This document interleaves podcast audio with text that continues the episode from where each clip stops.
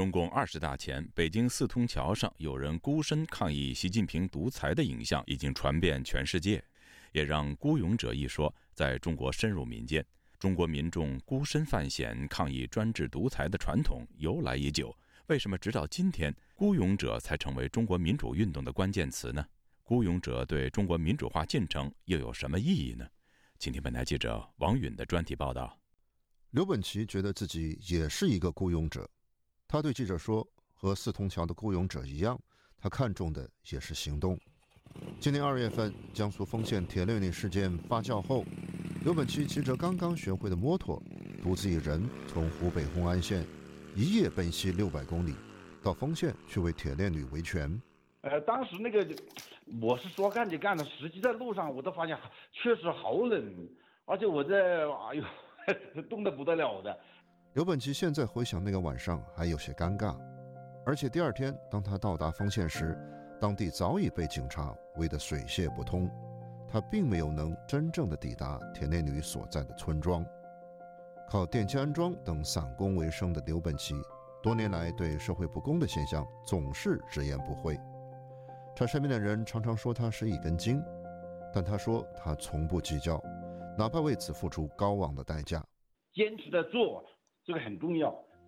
早在十年前，刘本奇就因为在网上发起“中国自由公民拒绝独裁宣言”实名签名活动。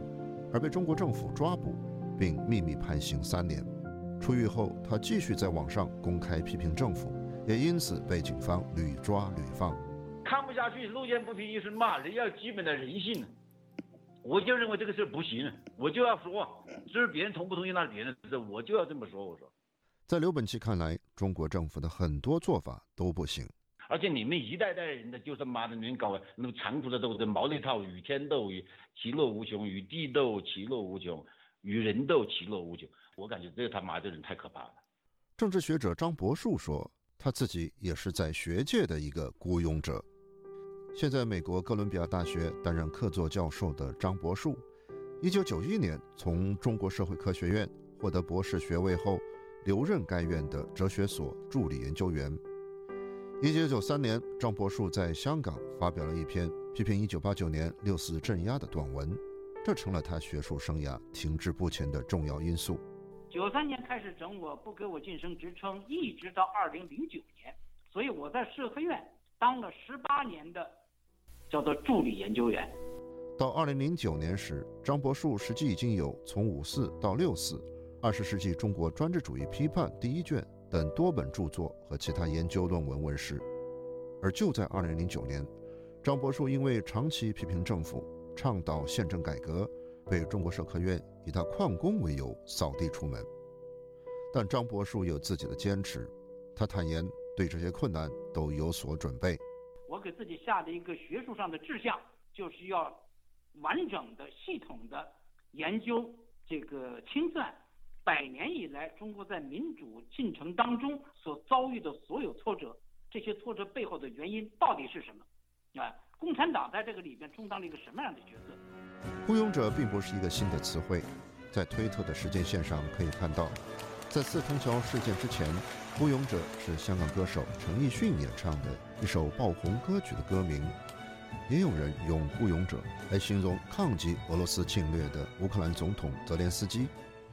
在十月十三号之后，“孤勇者”这个词才开始和中国民间的抗议活动捆绑在一起，俨然成了抗议的号召和旗帜，飘荡在海内外中国人抗议群体的社交软件群组里和社媒上。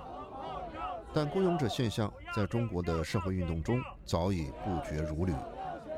中国民主党全国委员会主席王军涛在接受本台采访时举例说：“呃，杨家是一个，那我觉得后来呢？”在某种意义来说呢，你也可以说任志强也算是一个孤勇者。你像许章润是一个孤勇者，应该算是个孤勇者，因为他当时公开的写文章挑战，而且也是付出了一定的代价。这个名单还可以拉得更长。三个，现在我数一下啊，四代，一、二。在二零二零年新冠疫情高峰时期，在武汉孤身探索疫情真相并向外传递信息的公民记者张展、方斌和陈秋实等人。也被外界认为是孤勇者。孤勇者可能来自社会的不同角落，但他们的行为特征比较类似。雇佣者的行为往往是孤立的。舆论所认定的四通桥雇佣者彭立发是这样，籍籍无名的刘本奇也是如此。流亡荷兰的艺人是林生亮分析说，雇佣者现象的形成跟中共政权对社会的管控有关。如果凡是有组织的，就在中共眼里就是会很容易成为中共的活靶，连一个公益公益组织或者一个 NGO 它都不容许存在的。我因为就是你把所所有的组织都打掉了，那就会出现不断的出现个体抗争的一个事件，就是这些所谓的孤勇者嘛。王军涛则认为，孤勇者最本质的特征还在于他们的不妥协。他说，最主要是他们选择了一种方式，就是不准备。向他们反对的东西妥协，而是鲜明的向社会表达自己的想法，并且采取的行动方式是一个会给他们来招致甚至杀身之祸的这种后果。而且他们也知道呢，这种行为可能在当下不会能解决他们的问题。这些不妥协的雇佣者中，很多人往往是寂寂无名的，这也给他们自身带来了危险。一直关注雇佣者状况的艺人是林生亮告诉本台。因为原来很多雇佣者，他们被抓进去，不知道，都不知道他做了这些事情。他提到了今年初被强迫失踪的广西艺人是陆辉煌。那个陆辉煌坐了两年半牢在里面，写了七篇文章在国外，被他抓进去之后，两年半了都都没外界没有任何人知道，中共封锁消息，也不让他请律师，在里面不让他吃饭。又被酷刑，又被电击。记者在网络上查询发现，除了长期关注中国异议群体的维权网，在2021年陆辉煌出狱后有一条简短的信息，以及本台的跟踪报道外，此前没有任何相关的音讯。林生亮本人曾因为帮助他人维权和公开批评政府，先后两次被中国政府以刑讯滋事罪判刑，共坐牢三年多。由于有类似的经历。林胜亮在出狱后认识了陆辉煌，他回想说：“从他这个这个一个孤立的事件，我想到应该很多很多在监狱里还看守所没人关注。雇佣者作为一个群体，在中国所面临的安全风险是一个实实在在的问题。”林胜亮就此分析说：“雇佣者他首先第一点，他第一风险，他要克服恐惧。目前为什么很多人不敢站出来，不敢吭声？因为他因为他是不是恐惧？”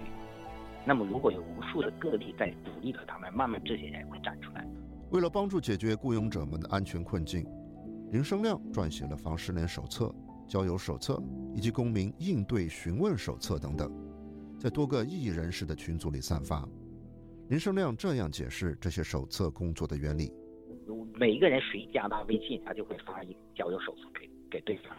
哎，你微信你就可以存在那个地方。那么你任何时候，如果他电微信联系不上了，我就可以打他电话。再打他电话打不通了，那我就可以打他打打他那个紧急联系人的电话。呃，所以这个就可以锁定他最后失踪的时间是在什么时候。今年九月一号，福建龙岩市的艺人士向景峰突然被警方抓捕。他被抓的原因不详，他的父母也没有收到拘留通知书，直到当地的派出所签了字，直到九天后。维权网才发布了这一消息。林胜亮告诉记者，外界得知这一消息，就是靠了防失联手册所建立的渠道。当时如果没有这些，比如像那个防失联手册，他没有告诉我们紧急联系人的话，我们连什么时候被抓、什么时候判刑，我们都不知道。但是有这个，我们起码知道一点点消息。是拉横幅了，我。与众多处于孤绝状态的雇佣者相比，四通桥上雇佣者的处境并没有好到哪里去。由于中国政府封锁信息，实际外界并不十分确定。十月十三号当天，在四通桥上贴出横幅的到底是不是只有一个人？只是根据网络流传的现场视频和照片，舆论更倾向于认为这是一个人的单独行动。外界至今也无法得知这位孤身犯险者的真实姓名和背景。网络上只是流传着他名叫彭立发，并且警方如何处置这位雇佣者？外界也是一无所知，但四通桥的雇佣者毕竟出圈了，他所引起的舆论回响远超以往的雇佣者。现在事件过去已经一月有余，在关注中国民主前途的海内外社交软件群组里，人们仍不时地提及雇佣者。在中国的城市街头，在美国的东西两岸以及欧洲，至今仍有中国人不时仿效四通桥的雇佣者，在街头举牌、散发传单或者高声呐喊，表达对中共二十大上习近平连任的拒绝和愤懑。张波叔理解这些舆论回响背后的情绪。啊，中共二十大习近平组建的这样一个新的班子啊，这个新的班子的话呢，基本上就是一个习家军的一个全套人马啊，这可以说是这个可以想象的中国政治演进当中最糟糕的一个结果。王军涛则认为，四通桥雇佣者的影响力之所以出圈，关键在于以二十大为背景，体制内的精英心态变了。越来越多的人和特别是体制里头的人，现在对体制内的改革不抱希望了。他们开始关注体制外的这些人，体制里外人都期待着体制外面的人们去通过一些突破性的举动打开缺口，然后呢，让这个社会的不满的能量在体制内外都爆发出来，结束这样一个独裁和专制。王军涛强调。这实际上体现出中国的反对运动正在转型，就是反对运动由一个纯粹的大众的反抗运动和少数的民运的良心运动，正在变成一个真正的政治反对运动。他分析说，当反对运动发生质的变化时，雇佣者将会前赴后继，层出不穷。身在内陆重庆的雇佣者张吉林的感受，印证了汪俊涛的分析。四通桥抗议事件发生后。